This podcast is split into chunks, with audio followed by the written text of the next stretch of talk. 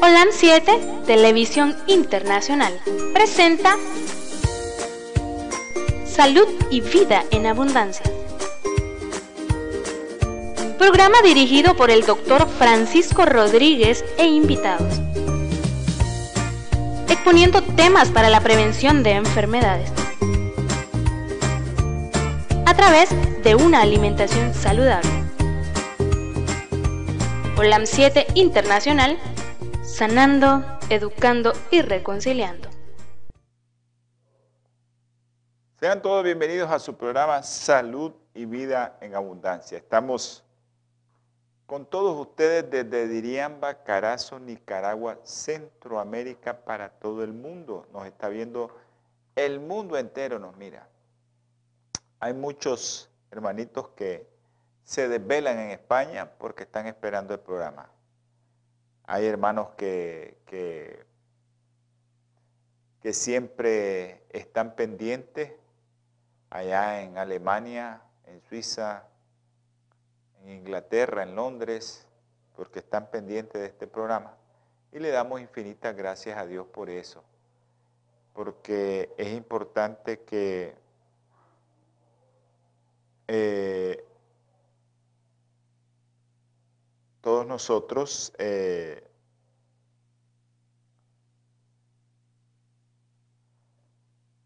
todos nosotros sabemos que tenemos que hacer una obra y la obra que debemos de hacer es tratar de, de divulgar los mensajes de salud, en este caso de salud, para para que de esa manera hagamos la obra. Hay mucha gente que se está beneficiando de estos programas.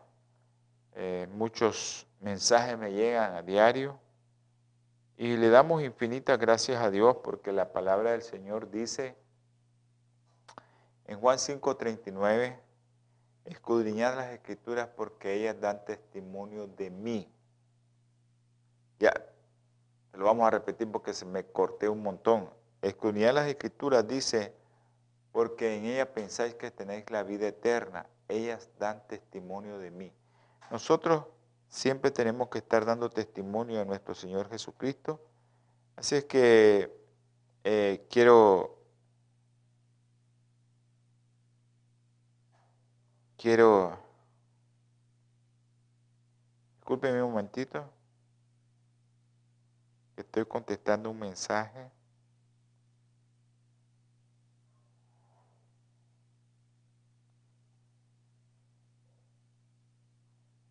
Ok, estoy contestando un pequeño. Saludos a la doctora Evelyn Suazo, a mi hermanita Ivania Cano hasta Granada y a mi hermana María Margarita Rodríguez Lara aquí en Diriamba. Wow. Ok, Jonathan. Un abrazo, Jonathan, aquí en Diriamba, que está escuchando la radio. Eh, en línea, dice, o la radio local. Vamos a preguntarle. Bueno. Eh, a Tomasito, donde esté Tomasito.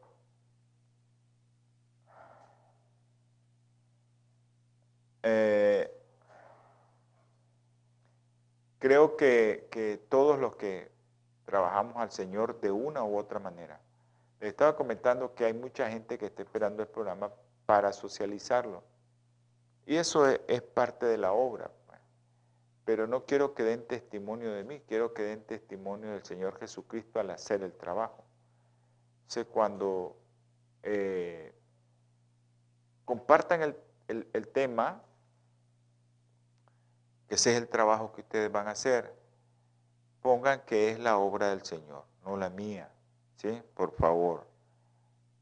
Ok, un abrazo, Jonathan.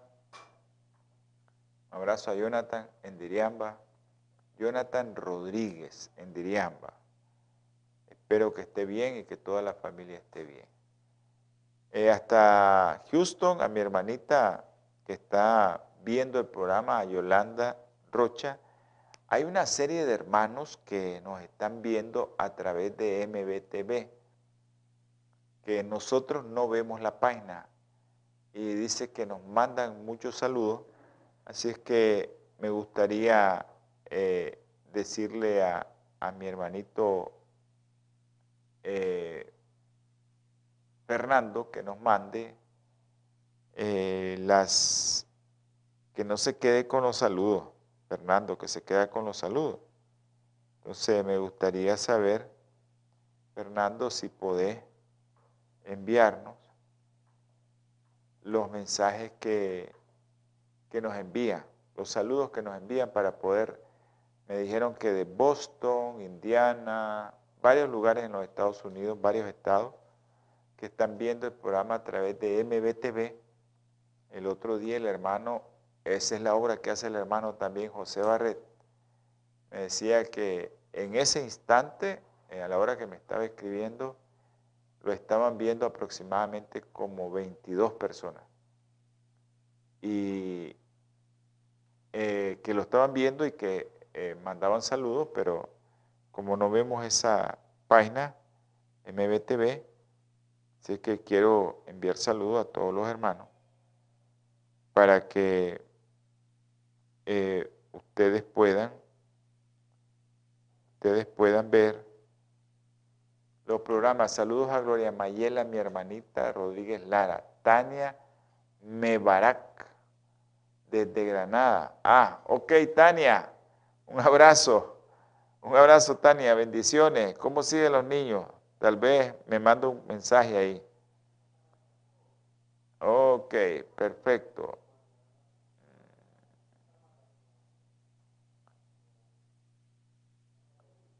Bendiciones a los que nos están escribiendo. Eh, todos aquellos que nos están escribiendo, muchas bendiciones. Este programa, ustedes saben que hacemos muchos programas para adultos, pero ahora le ha tocado a los padres para sus hijos. Y estamos viendo cómo eh, la alergia ¿no? hace tanto estrago, el eczema, la rinitis, el asma, cómo hacen estrago en los niños y eso es lo que estamos comentando el programa anterior y este programa de hoy es eso lo que estamos comentando y vamos a tratar de comentar esos tópicos acerca de cómo prevenir la alergia en niños. Un poco cómo prevenir ese eczema tópico, cómo prevenir esa dermatitis seborreica, esa rinitis alérgica. Hay, muchas cosas que, podemos prevenir, e incluso desde el vientre de la madre, el otro día les decía, para adelante. Y eso es lo que vamos, lo estamos comentando desde el programa anterior, cómo prevenir alergia. Acuérdense que siempre estoy viendo aquí quién está comentando y quién está enviando mensajes a través de WhatsApp.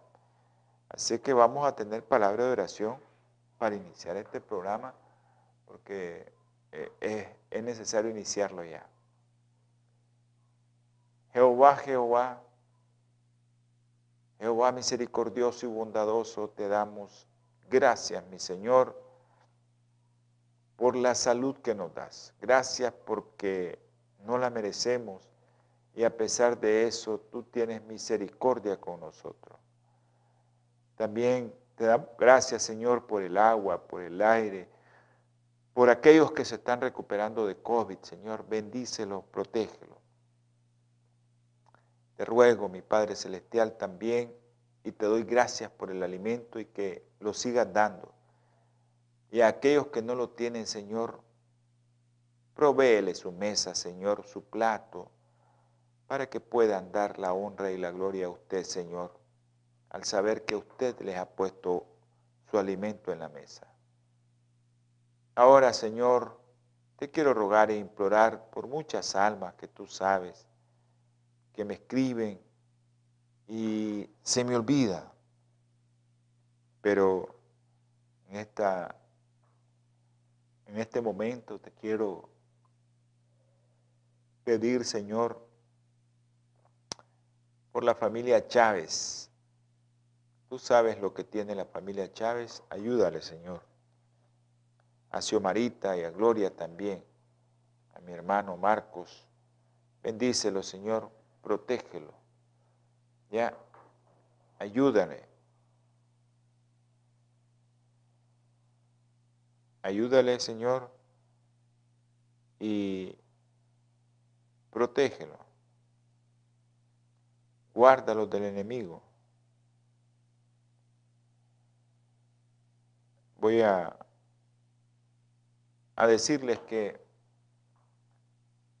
necesitamos tanto de la ayuda para que la bendición llegue, que necesitamos orar mucho y por eso te decimos, Señor, perdona nuestros pecados, perdona lo que hacemos. Quiero decirte, Señor, también que hay muchos enfermos, muchos matrimonios discordantes, muchos matrimonios separándose, Señor. Te pido por Sergio, María José, te pido por, por todos ellos, Señor, esos matrimonios que necesitan de tu ayuda. Te ruego también, Señor, por aquellos que están con COVID, que tienen miedo. No, dale de tu Espíritu, Señor, para que no tengan miedo. Ayúdales, mi Padre Celestial. Guárdalos del enemigo. Protégelos, mi Señor. Te pido por los niños, Señor. Tú sabes los niños.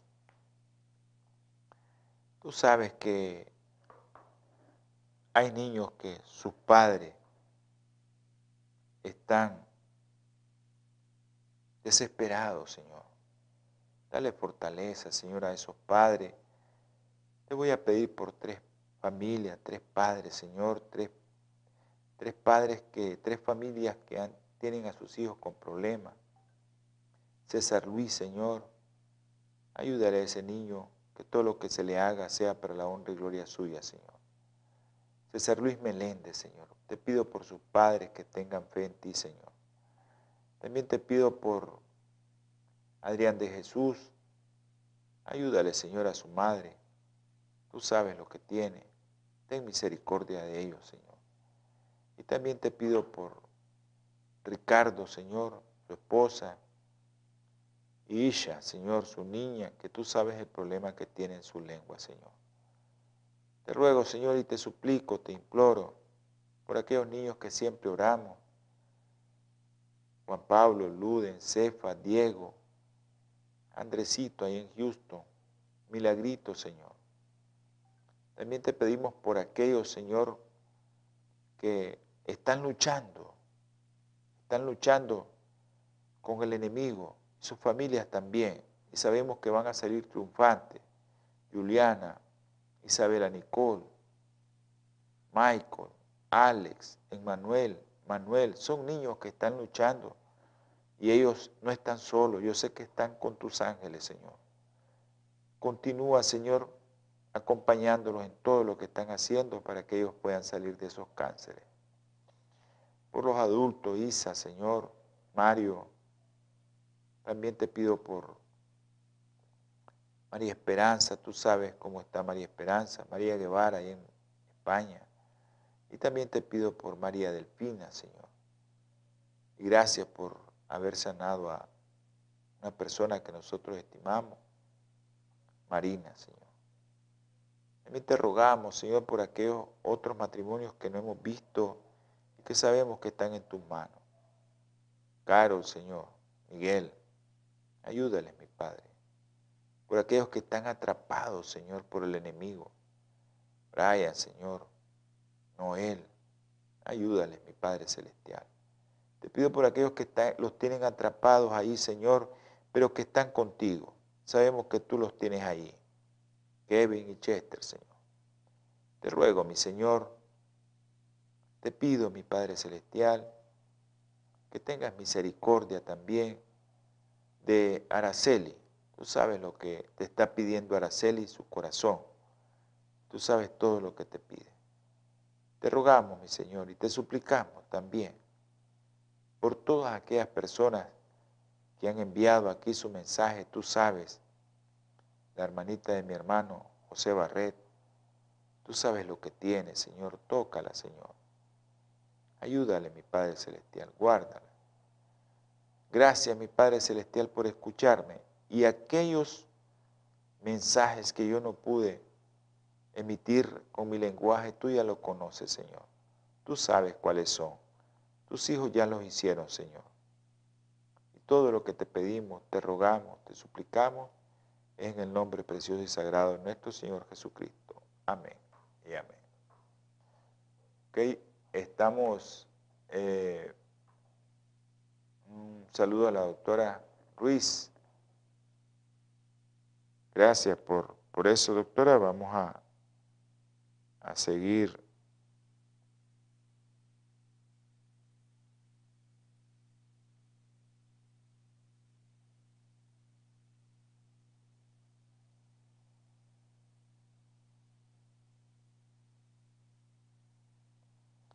Vamos a seguir escribiendo aquí, porque la gente nos está,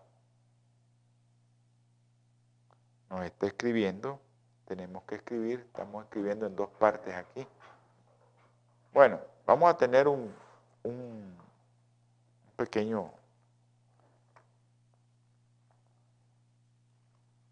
pequeño, una pequeña lectura para que todos eh, eh, sepamos por qué oramos así. A veces se me queda mucha gente sin pedir oración. Hay mucha gente que me pide oración. Eh, en el Salmo 86 dice en el versículo 5, Porque tú, Señor, eres bueno y perdonador y grande en amor hacia todos los que te invocan. Estamos invocando el nombre del Señor aquí siempre. Señor, oye mi oración, dice, atiende mi ruego. Así es que nosotros,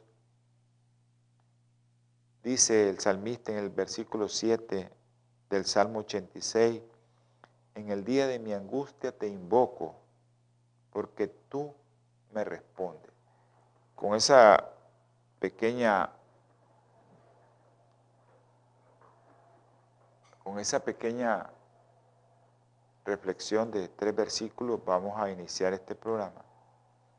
Y vamos a, a hablar siempre de lo que estuvimos hablando en el programa anterior, que era la prevención. La prevención primaria. O sea, son aquellas cosas o aquellas medidas que vamos a tomar antes de que aparezcan los problemas alérgicos. Y que tenemos que hacerlo en aquella población de riesgo. ¿Y cuáles son? Las que tienen un antecedente de un familiar en primer grado de consanguinidad eh, alérgico. ¿Cuándo vamos a prevenir secundariamente? Bueno, medidas dirigidas a pacientes ya con problemas, sensibilizados. O sea, ya, tienen la alergia, ya ellos ya tienen la alergia y ya están sensibilizados. En esta etapa hay que hacer un diagnóstico rápido, interrogar bien al paciente, explorarlo bien, ver dónde tiene las lesiones, cómo son, y mandarle, si es posible, prueba. ¿Para qué tenemos que hacer esto, una prevención secundaria? Para identificar el alergeno. A veces yo le pregunto y les pregunto a las mamás, y tal vez las mamás que me conocen, que están viendo el programa, saben que pregunto y pregunto y pregunto, porque es importante saber cuál es el posible alergeno para tomar medidas y evitar que no siga dañando, especialmente cuando ya va creciendo el niño y lo que va buscando es un problema alérgico en las vías respiratorias, especialmente asma. Ya sabemos que la mayoría de los alergenos están en pólenes, los epitelios de animales, hongos y ácaros del polvo doméstico. Y a una prevención más allá de la segunda, pues es ya pues tratamiento, que hay muchos tratamientos naturales que podemos dar para prevenir estos problemas de alergia. ¿no? Hay muchos tratamientos. Entonces, para prevenir, ¿qué necesitamos saber? ¿Qué es lo que nosotros queremos llegar a hacer? ¿Qué es lo que nosotros vamos a tratar de hacer con ese niño o incluso ese adulto? Si yo conozco bien su historia, conozco bien el alergeno, entonces ahora lo que voy a hacer es, ¿qué es lo que voy a tratar de hacer? Disminuir, si es prevención primaria, que ese paciente llegue a sensibilizarse. Sensibilizarse es que yo le doy algo de comer, lo pongo en contacto con algo y cuando él esté cerca de otro alergeno, desencadena rápidamente el cuadro alérgico. También nosotros saludos a mi hermano Francisco Castillo y a Silvana Alfaro. Silvana, ¿te has dado cuenta de nuestro hermano eh, Edgar que lo llamé hoy y no sé, espero que esté bien o no sé si es que está en los estados. Tal vez salió, tal vez me mandas algún mensaje. Ok, disminuir también la gravedad. Si nosotros nos damos cuenta, primero prevenimos, después si nos damos cuenta del alergeno es para prevenir la gravedad y que se aumenten las posibilidades de que no le vuelva a dar. Y de esta manera, pues nosotros vamos a tener un niño con una mejor calidad de vida. Pero para todo eso, para todo eso necesitamos saber todo esto. Entonces, para poder actuar de forma así activa en esta prevención de las enfermedades alérgicas, deben de conocerse todos los factores de riesgo y todo lo que está ayudando a eso, a los factores de riesgo. Y en esto pues intervienen, tenemos que conocer los factores genéticos, los factores ambientales, los factores de la alimentación nutricionales y también conocer qué infecciones le están dando frecuentemente a este niño para poder ayudarle y que no tenga ningún problema. La prevención de las enfermedades alérgicas últimamente es de interés de todos los galenos. Y ya esto ya lleva décadas haciéndose y está dirigida también esta prevención, especialmente dirigida porque hay que dirigirla a quién? A los que estamos hablando, a los bebés que son los que nosotros podemos actuar desde chiquitito. ¿Ya? Porque ese bebé que está recién nacido, yo tengo que saber si no hay antecedentes familiares de atopia en los padres, para yo prevenir incluso lo que va a comer la madre, que no debería de ser, en este caso, su servidor cuando le llegan los recién nacidos, sino debería de ser el obstetra o el de medicina materno-fetal, el que vaya tratando de disminuir la alergia en el niño que va a nacer. Ahora, todo esto se previene de forma uniforme y definitivo es muy difícil. O sea, no es que la recomendación que le voy a dar a este y a este va a ser igual el resultado para todos. No. A veces hay una familia que uno le dice eso y no le llega, porque tal vez ya está sensibilizada con muchos problemas, tal vez, la mayoría de las veces, en la mayoría de las veces, hermano, lo que pasa es que las mamás esconden información, no quieren dar información. Yo he tenido mamás que a veces son fumadoras y no quieren decir que son fumadoras. Y uno les pregunta y les, no, yo no fumo y son fumadoras. Porque uno da la vuelta y ahí va y cuando las mira están fumando. Acuérdense que yo vivo en un pueblo chiquito, estamos en unos pueblos bien chiquitos y todo el mundo se conoce y se mira. Esto pasa desde las últimas dos décadas, que hay nuevos factores de riesgo ambientales, muchos nuevos factores de riesgo ambientales. Nutricionales, la obesidad es uno de ellos. También eh, ¿Qué tiene que ver tu alimentación con ácido graso poliinsaturado, como los que lleva a los que comen carne, el pescado, a los que comen eh,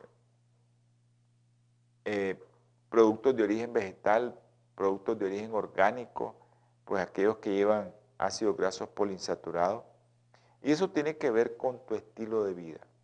Tu estilo de vida se lo vas a transmitir a tu hijo. Entonces las enfermedades alérgicas tienen que ver mucho, mucho, tienen que ver con tu un abrazo allá hasta Chinandega, allá el viejo a nuestro hermano Arauz en Chinandega. Bueno, esto es importante que todos lo conozcamos porque a veces no es necesario ir al médico. Si la embarazada ya sabe que no tiene que comer mucho alergeno, pues es muy difícil que si ella tenía antecedentes de atopia en su infancia o en su familia y ella come cosas que le van a hacer daño al niño, lo van a sensibilizar, ahí es donde comienza la prevención primaria, conociendo el alergeno, conociendo los antecedentes de atopia. Hay factores genéticos que deciden la aparición de asma, porque acuérdense que hablamos de la ruta ¿no? atópica, dermatitis atópica, rinitis, asma. Hay factores genéticos que están prediciendo ya la aparición de asma en unos niños que se estudia, pero la posibilidad de asma atópica en un niño de 18 meses de edad será del 23% aproximadamente cuando los dos padres son alérgicos, a los 18 meses. Del 12% si solo uno, del 3% si tiene un hermano afecto y del 5% si no hay antecedentes paternos. Miren, no hay antecedentes paternos y un niño puede presentar atopia.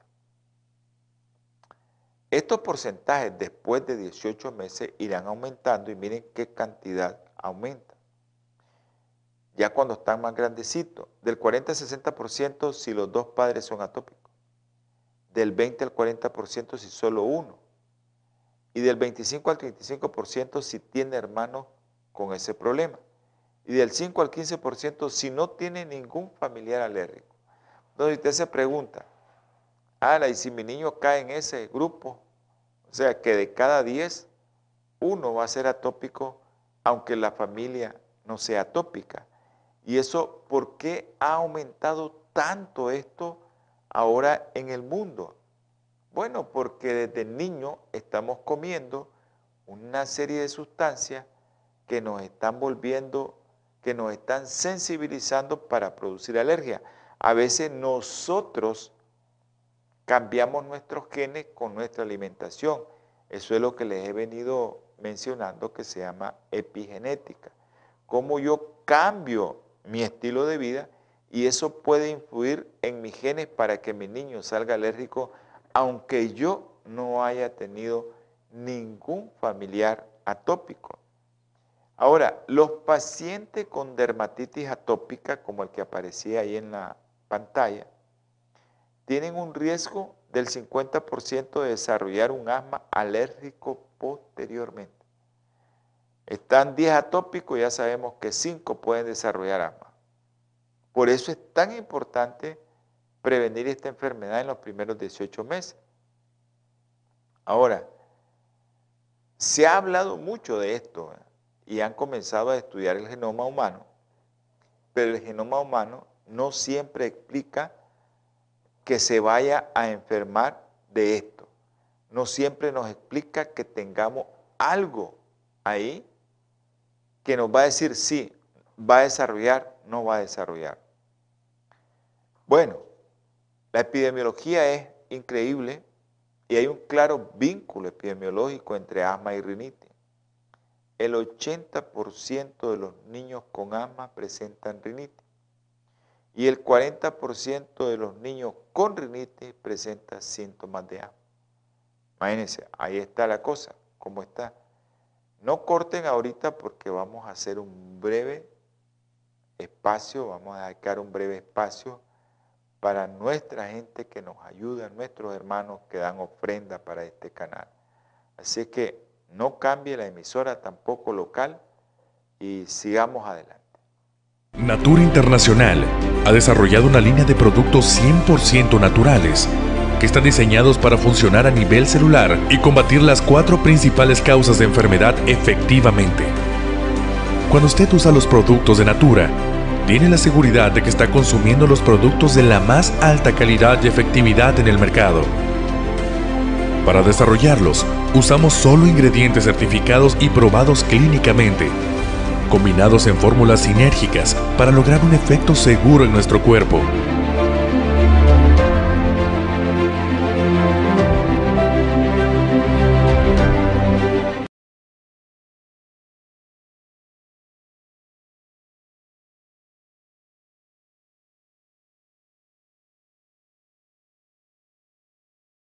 Eh, ganancias las da de, las aporta como ofrenda para este ministerio.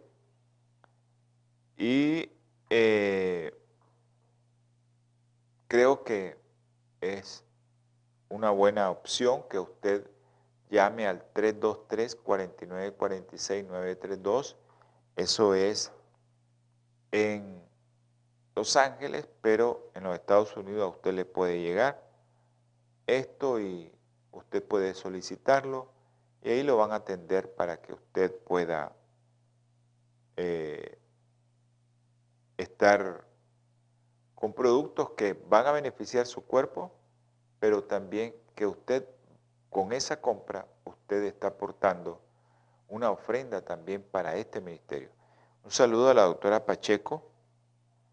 Eh, ok, bendiciones doctora y vamos a seguir orando por usted para que se recupere rápido. Cuidado con los adultos mayores, acuérdese lo que le dije. Si no hay adultos mayores de 50 años, pues no se preocupe, pero los adultos mayores son el problema de esta enfermedad. Así que cuidado con los adultos mayores. Bueno, eh, vamos a continuar con el programa. Si usted quiere, pues puede llamar y pedir sus productos naturales. 100% eh, le van a dar ahí la materia prima, que es producto de fruta, hortalizas, raíces, de lo que sea, pero va directamente para, para bioplenitud y bioplenitud con esa tecnología, pues nos da los principios activos sin dañarse. Bueno, vamos a continuar. Entonces les estaba comentando, allá por el año 2000, eh, unos autores dieron el índice predictivo de asma aquellos lactantes con más de tres episodios de sibilancia. Sibilancia es cuando la mamá llega donde nosotros, tal vez alguna mamá de las que nos está viendo, ha estado con eso, y el niño dice, le oigo el pechito como que silba, está silbando. Eso es sibilancia. Entonces, eh, el índice predictivo de asma, aquellos lactantes con tres episodios, tres episodios de visibilancia o bronquitis al año durante los tres primeros años de vida, que además dice hay unos criterios mayores Dice los criterios mayores son historia de asma en algunos de los padres, dermatitis atópica diagnosticada por un médico, sensibilización alérgica, al menos un aeroalergeno. Esos son criterios mayores. Entonces, si los criterios menores, sibilancia no relacionada con resfriado, Eosinófilos en sangre mayor de 4% son un tipo de glóbulos blancos que se elevan cuando tenemos alergia y sensibilización alérgica a proteínas de leche, huevo o fruto seco. En lo que habla, sensibilización alérgica a proteínas de leche, huevo o fruto seco. uno de los frutos secos que más alergia da es el cacahuate o maní. Entonces, si se cumple uno de los criterios mayores y dos de los menores, es índice predictivo de asma positivo. probablemente sea asmático. Esto es bien controversial porque eh, la sensibilidad de esta prueba es del 16%, casi el que te dice que tiene asma con eso, solo es el 16%. Pero tiene una especificidad del 97%. El que te dice que no tiene, no tiene, en un 97%. Eso es importante. Hay un estudio ¿no? sobre esto que les quiero comentar. Entonces los lactantes con índice predictivo de asma positivo tienen siete veces más riesgo de ser asmático. Alfredo Pereira Ponce y Jolly Boss, mi hermano Alfredo hasta, hasta Chinandega. Entonces, estos niños tienen siete veces más riesgo de ser asmático en edad escolar que aquellos con un índice negativo. Si te sale positivo, ¿para qué? hay que decirle a la mamá que lo cuide, que lo cuide, que lo cuide. Muchas madres no quieren a veces hacer caso a esto porque desde que nace el bebé comienzan a darle alimentación artificial. Y vamos a hablar de la leche humana. Le comienzan a dar alimentación artificial y llega el momento en que el niño comienza a tener todo, todo comienzan a, aparecerle todos los problemas de alergia, el eczema, y el niño sigue con el problema y uno le dice a la mamá, mamá, dale pecho mejor y te vas a quitar todos estos alimentos para que no comas eso, que lo puedas sensibilizar a través de tu leche. Pero la mamá no hace caso. Uno le trata de inculcar que no hay mejor alimento para el cerebro del bebé. Pero la mamá no hace caso. Es difícil, hermano, pero así somos los seres humanos cuando nos dicen, esto es bueno, pero la mamá no quiere hacer caso. Entonces, eh, en la rinitis, en niños pequeños, en el 2004 se modificó el índice predictivo de asma, añadiendo otro ítem, sensibilización a uno o más de los neumoalergenos como criterio mayor de alergia y alergia alimentaria al huevo, a la leche, a los frutos secos como criterio menores. Entonces es, es, importante que usted maneje eso y eso no necesita ser médico para, para usted hacer esto sacar en su casa la relación que existe. Si mi hijo es un, tiene un índice predictivo de asma positivo, necesita ir al médico. Es más, le puede ayudar a usted al médico. Ok, vamos a, a iniciar a hablar de la prevención primaria. Entonces, lo primero es eliminar los alergenos del polvo doméstico. Eh, ¿Eso por qué? Cuando nosotros eliminamos esto, se ha visto en muchos estudios aquí en este continente, que esta higiene, esta higiene pues va a ayudarle a la prevalencia de estas enfermedades. Y la otra cosa es evitar las infecciones al máximo. ahí hay una serie de controversias más nosotros que nos encanta decirle a los padres que alimenten bien a sus bebés. Los papás no quieren. Alimentar con mucho azúcar a tu bebé, ya sabes que va a tener muchas infecciones respiratorias. Porque el azúcar como tal, pues no te va a volver diabético tal vez a tu bebé, pero hay momentos que el niño está expuesto porque el azúcar le baja su defensa. Va a estar expuesto. Y eso es algo que todos tenemos que manejar. Hay que identificar a ese niño que tiene alto riesgo de alergia.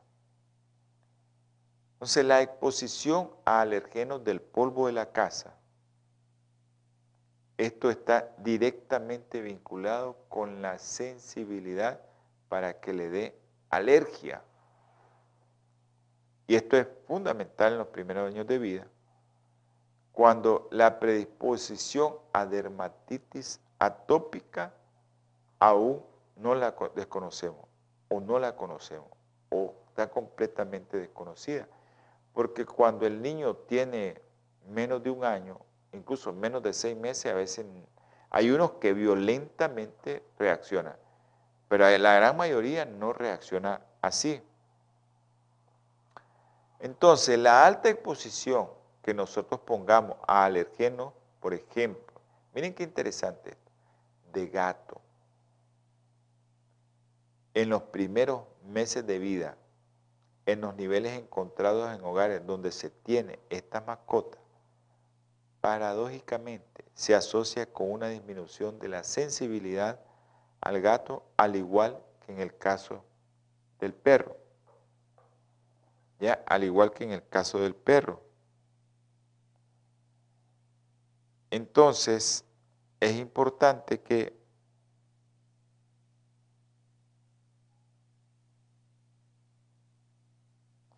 es importante que usted mire que ahora eso, antes nosotros conocíamos eso y era, ya le voy a explicar cuáles son las dos cosas. ¿sí? La epigenética, estás conviviendo con eso desde niño, estás conviviendo, nace tu bebé, nada. Pero ahora miren que sí.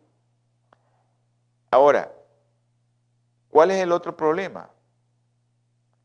Que cuando nosotros ya estamos sensibilizados, ese niño está sensibilizado, ahí es lo otro que vamos a comentar sobre los gatos y los perros. Porque una cosa es que el niño desde su madre, desde antes de su madre, se acostumbraron a vivir con perritos y gatitos.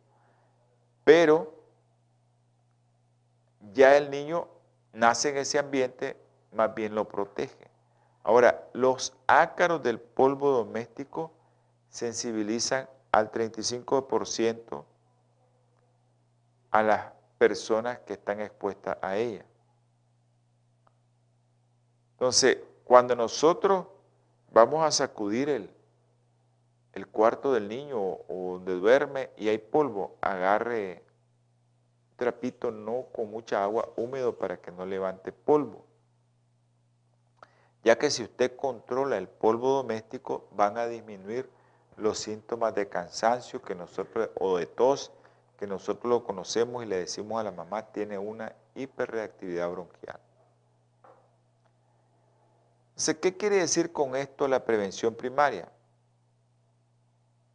Múltiples estudios, y he revisado varios estudios, ninguno tiene éxito sobre esto, pero se han hecho que los síntomas se minimicen. Porque hay niños que, vamos a ver más adelante, hay niños que están con perro y les va peor y gato.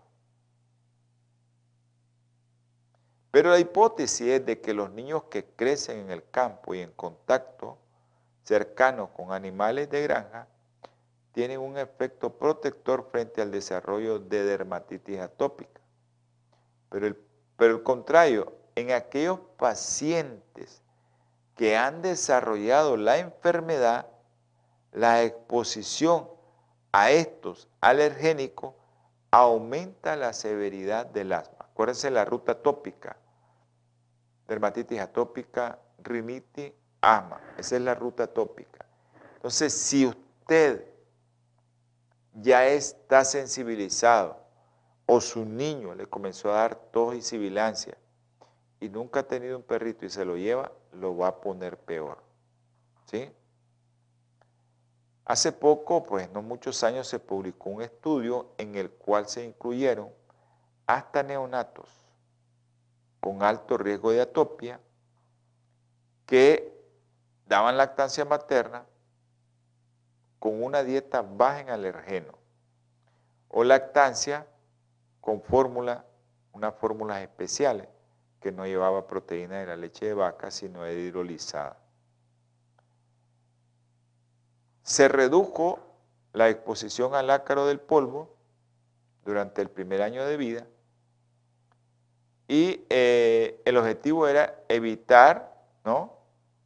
De forma integral los alergenos para prevenir la aparición de asma en individuos considerados de alto riesgo. La prevalencia de, atópica, de atopia no fue significativamente diferente al del resto de la población. Esta hipótesis aumentó en la prevalencia, ¿verdad? Sí, eso sí, las enfermedades alérgicas. Pero en este continente se han hecho muchos estudios donde demuestran que la prevalencia en las enfermedades alérgicas disminuye al tomar esa medida. Y otra cosa, también en aquellos pacientes que se vacunan. La mayoría de los estudios revela que eh, es importante evitar todo tipo de infección y la posibilidad de que te desarrolle un niño atopia, eso va a disminuir la prevalencia. Ahora, otro de los estudios importantes que han hecho es que los niños que tienen hermanos mayores experimentan reducción de la sensibilidad y riesgo de padecer asma en edad escolar. Igual sucede cuando el niño asiste a la guardería. Ahora, los contaminantes ambientales y el humo de tabaco son nefastos. Hay que evitarlo porque si no eso te va a desencadenar la alergia o te va a sensibilizar. La exposición, mire, al humo de tabaco antes y después del parto aumenta el riesgo de desarrollo de sibilancia y asma en el lactante. Hay que decirle al que llega, cuidado, fuman en la casa, porque a veces muchos familiares dicen, no, es que el niño está en el cuarto al fondo, yo, yo fumo en la sala. Si fuman de noche, hermano, ese humo le va a llegar a su hijo. Acuérdense que el humo tiene hasta 400 sustancias cancerígenas, ya no digamos alergénicos. Es importante esto, que en aquellos adolescentes que ya tienen asma, ojo con el tabaco. Ojo. Vamos con otra de las cosas que estábamos mencionando, obesidad. Tratamiento con antibióticos durante los dos primeros años de vida son factores de riesgo de presentar asma. Los alergenos inhalables deben evitarse en lo más que se pueda, aunque eh, hay muchos en Europa que dicen que esa medida no es de mucha utilidad. Pero en el caso de la mascota, yo le digo al papá, quitarle el perrito, que, que nuevo, pobrecito. Aquellos pacientes que tienen con síntomas ya de sibilancia o dermatitis, mejor quítenselo. No se lo dejen. El estrés y los factores psicológicos familiares influyen en la sensibilización, en la sensibilización alergénica en niños y en el desarrollo de enfermedades alérgicas en la infancia temprana usted está desde el punto de vista estresado y tiene problemas, y usted se lo va a transmitir a su hijo y eso le va a sensibilizar y a desarrollar asma. Esto es lo que nosotros hemos hablado muchas veces, la teoría de la psiconeuroinmunología, que actualmente está en mucho debate. Entonces hay muchos padres que deberían de centrarse en el estrés. Estoy estresado, ojo, porque mi hijo lo puede estresar. Y cuando el padre reduce su estrés, se mejora, se pone a los pies de Dios, entonces disminuyen los síntomas, el estado de ánimo y mejora la conducta y la sibilancia de los niños. Ahora, alergia alimentaria, mediada por una sustancia que se llama inmunoglobulina E. Hay que partir de qué hecho, de que las pequeñas cantidades a nivel de nanogramos o microgramos y su administración intermitente favorecen la sensibilización mientras que grandes cantidades a nivel de miligramos y su administración continua favorecen la tolerancia. Por eso actualmente hay guías donde nos dicen que los niños chiquitos, alimentación exclusivamente al pecho y después usted le puede dar cualquier alimento, siempre y cuando se lo dé completo, porque a veces dice, no, que solo le voy a dar un pedacito de huevo. Eso más bien lo va a sensibilizar. Dele todo, dele completo, no tenga miedo. Han, hecho muchos estudios que, pues, que tienen que ver con esto, de la alimentación y también la alimentación de la madre. Pero hay mucha controversia sobre esto. Pero es importante saber que durante la gestación y la lactancia, es importante a veces que en los países europeos ellos no te excluyen nada, pero aquí en, el continente de nosotros sí se excluyen y se han hecho estudios, eh, se han hecho estudios que ellos dicen que no hay factor protector de la lactancia, pero aquí sí. Dice un estudio aleatorizado y prospectivo de lo mejor que hay, ¿verdad? Compara la lactancia materna con fórmulas adaptadas, concluyendo que la lactancia materna protege frente al desarrollo de dermatitis atópica al año, de alergia alimentaria en los tres primeros años y de alergia respiratoria a los 17 años. Ojo con aquellos que te dicen, no, que la lactancia sí, que el no. Ojo, eso, cuando hacen ese tipo de estudios, hermanos, aquellos que no son médicos, son estudios de mucho rigor científico que lo que saca en cuenta el estudio es eso y hay que tenerlo en mente. Se nos terminó el, tiempo, enviamos un saludo a nuestro hermano Pedro César Medrano hasta allá a la conquista La Mojosa, a nuestro hermano Domingo, a nuestro hermano Aurelio y a toda la gente de esos lugares y aquí también al lado de Catarina, Mazatepe, hasta la isla, un abrazo para toda la gente de la isla. Vamos a tener palabra de oración para terminar este programa. Amante Salvador, infinitas gracias le damos, mi Señor. Usted es maravilloso y misericordioso con nosotros. Bendice a todos los que vieron, que van a ver, escucharon, que van a escuchar este programa. Tócalos con tu mano sanadora si están enfermos. En el nombre precioso y sagrado de nuestro Señor Jesucristo. Amén. Nos vemos, nos escuchamos en su próximo programa de salud y vida en abundancia. Pasen una feliz día, tarde y noche. Dios los bendiga. Holan 7, Televisión Internacional, presentó Salud y Vida en Abundancia. Programa dirigido por el doctor Francisco Rodríguez e invitados. Exponiendo temas para la prevención de enfermedades a través de una alimentación saludable. OLAM 7 Internacional